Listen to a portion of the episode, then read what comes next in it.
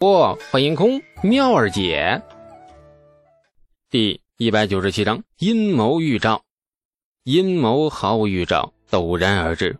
李素最近这几日越来越不踏实，总觉得自己身后有一双眼睛在暗处冷冷的盯着自己，像一条毒蛇，等待着机会。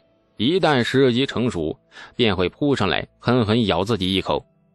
第二天一早，李素简单收拾了一下。打算骑上马进长安城，他的怀里揣着两张图纸，是他新近想出来的地雷和白虎奇奔剑。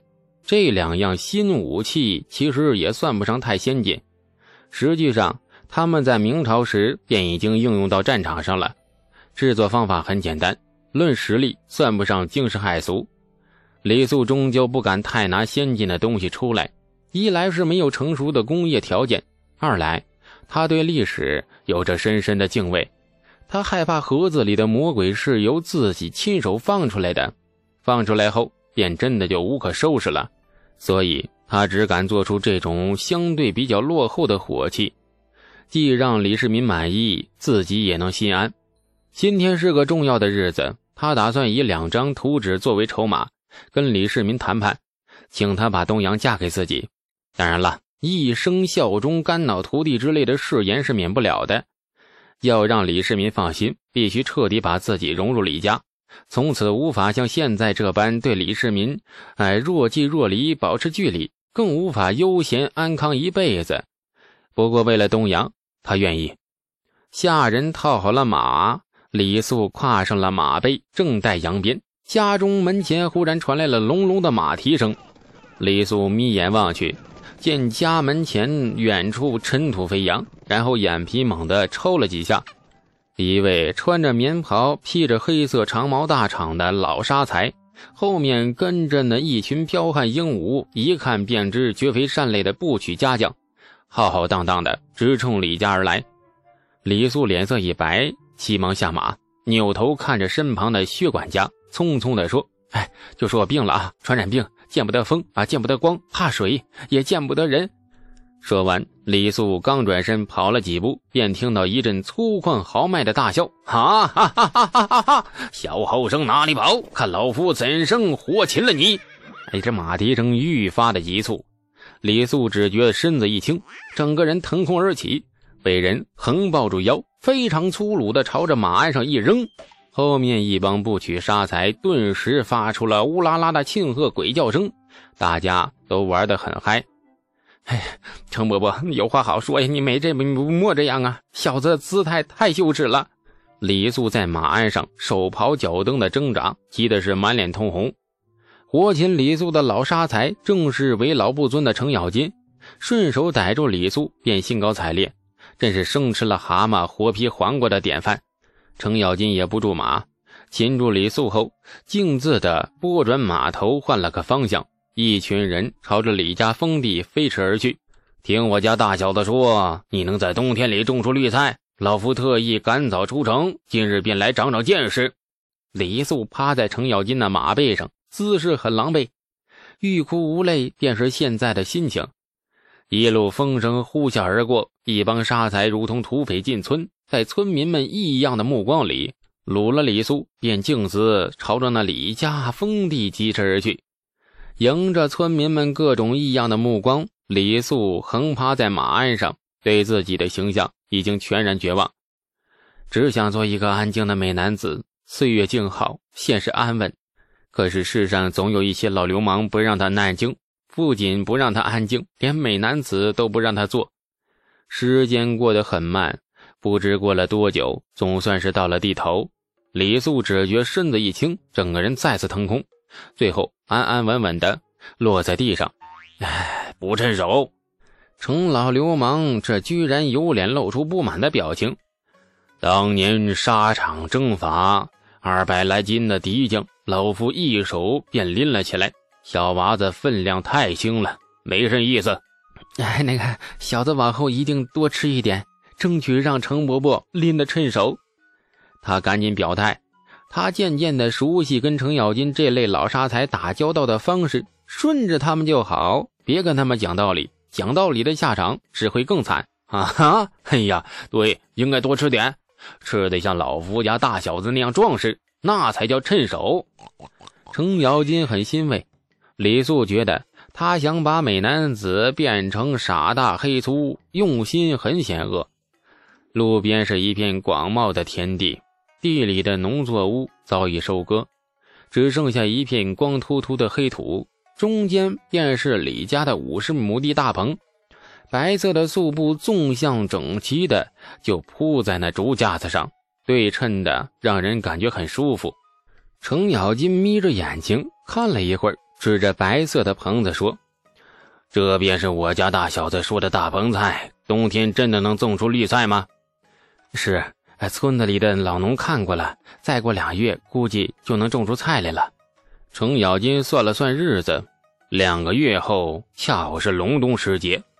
这隆冬时节的绿菜，老夫这辈子都没吃过。哎，那个待着绿菜熟了，小子一定给程伯伯和诸位功勋伯伯们送去，尽一尽小子的孝心。程咬金老怀大威，捋着他那把乱七八糟的黑胡子大笑：“嗯，好，好，这不枉老夫疼你一场。走近前看看去。”说着，程咬金就挥退了步曲，抓着李素的手腕，便往大棚里走去。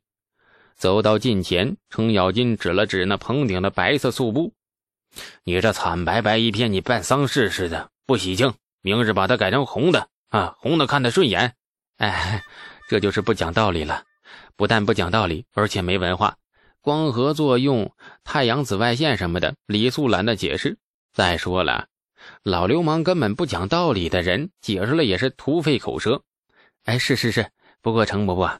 这些白色的素布，小子花了两千贯换掉未免。那啥，两千贯！你这个败家子儿，你爹抽你没？抽过了，还抽过了，掉下来抽的，藤条都抽断了三根呢。然后给我放下来抽，给我抽的一个后空翻一个后空翻的啊！那还好我有医保啊，有医保，不然没没没没有。程咬金这才满意的缓了一下脸色。嗯，抽过就算了。否则，老夫带你爹抽你一顿。李素擦了一把额头的冷汗，忍不住为自己的机智点赞，领着程咬金走进大棚里。进去便觉得暖融融的，特别舒服，如同置身于另外一个温暖的世界。程咬金的神情愈发好奇，咦了一声后，快步走向大棚中间。一双金光四射小眼睛在棚内来回端详，任何一个小细节都不会放过。那是何物？程咬金指着指棚子四周立着一个个小小的铁皮圆筒，哎，炉子，恒温用的，里面烧着火，用的是草木灰、木屑、枯枝和炭等等。那炉子是完全封闭的。大棚其实是个温室，绿芽能发芽成长，靠的就是这些炉子。炉子外面伸出一根管子，那长管子是啥意思呀？不得不佩服老流氓的眼神太毒辣。一看便看到了关键处，哎，那个是烟囱，哎，炭呢和枯枝这些东西烧起来冒烟，烟不能排在棚里面，会把绿菜熏死的，所以呢，哎，用烟囱把它排到那外面去。烟囱，程咬金琢磨一阵，眼睛渐渐发亮。李素苦笑两声，完了，又被惦记上了。专利呀，知识产权呐，在老流氓的眼里，那全都是浮云。哎，程伯伯。烟囱这东西呢，其实家家户户都用得上。像程伯伯这样的高门大户里，每到冬天，屋子里都会点炉子。但是烧炭的话，排出一些一氧化碳，那那个烟毒啊，那个，嗯，排出的烟毒容易让人丧命。据说长安每年冬天都会因为烧炭而死很多人。有了这个烟囱，以后咱们大唐的百姓冬天取暖便再无伤亡了。嗯，好东西。程咬金眼睛放光，这东西容易打制，若是做成买卖，哎，程伯伯精明。哎，只是这烟囱此物制作简单，就是一个铁皮管子，明眼人一看便知关巧，几乎人人都会做。做买卖的话，怕是赚不了几个钱。程咬金点了点头，赚笔快钱也好，一杆子买卖能卖多少算多少。老规矩。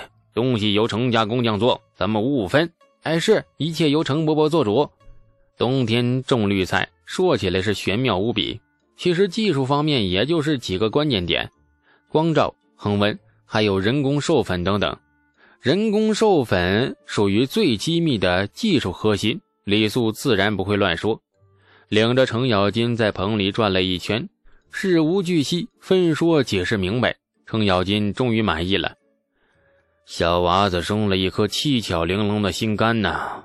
程咬金摸着李素的头顶就叹道：“真不知道你那些奇怪思想怎么琢磨出来的啊！时常给世人弄出个新奇玩意。绿菜若真的能在冬天种出来，功莫大焉。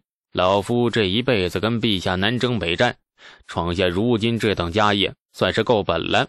但是老程家那下面几个崽子都是鲁莽匹夫，有勇而无谋。将来老夫死了倒是轻快，腿一蹬，眼一闭，便是万事皆休。但是老夫却放不下那几个小崽子呀！小娃子，你是个灵性人，小小年纪也不知道被谁调教成了小狐狸的奸猾性子。老夫只盼你多与我家那几个崽子来往。老夫蹬腿后，看在咱们如今的情分上，程家若有危难时，伸手搭扶一把。哎，程伯伯言重了。哎，您如今正当壮年，踌躇满志之时，何以言死啊？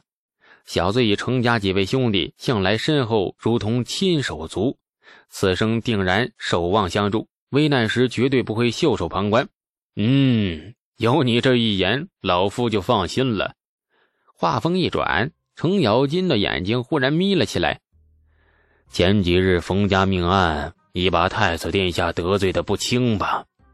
程伯伯，此案小子完全是被牵扯进来的。感谢您的收听，去运用商店下载 Patreon 运用城市，在首页搜索海量有声书，或点击下方链接听更多小说等内容。